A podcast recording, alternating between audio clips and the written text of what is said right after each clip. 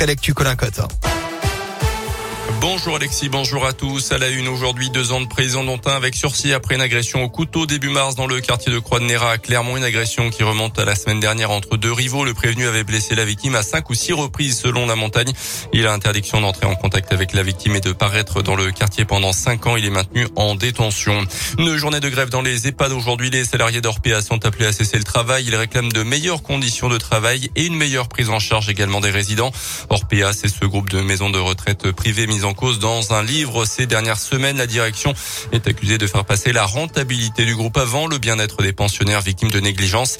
Le mode de fonctionnement de ces établissements avait d'ailleurs été épinglé par un rapport de la Cour des comptes.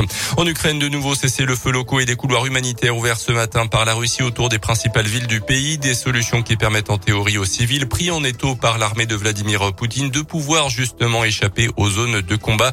Hier, les autorités ukrainiennes les avaient tout simplement refusé, dénonçant le fait que ces couloirs humanitaires aboutissaient en général en Biélorussie ou bien en Russie.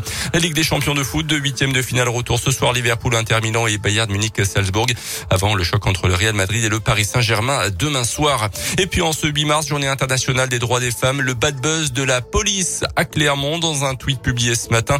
Les policiers rendent hommage, je cite, aux hommes sans qui rien n'aurait été possible dans la lutte pour le droit des femmes. Un tweet malvenu et qui a été supprimé il y a quelques instants par la police sur son compte Twitter.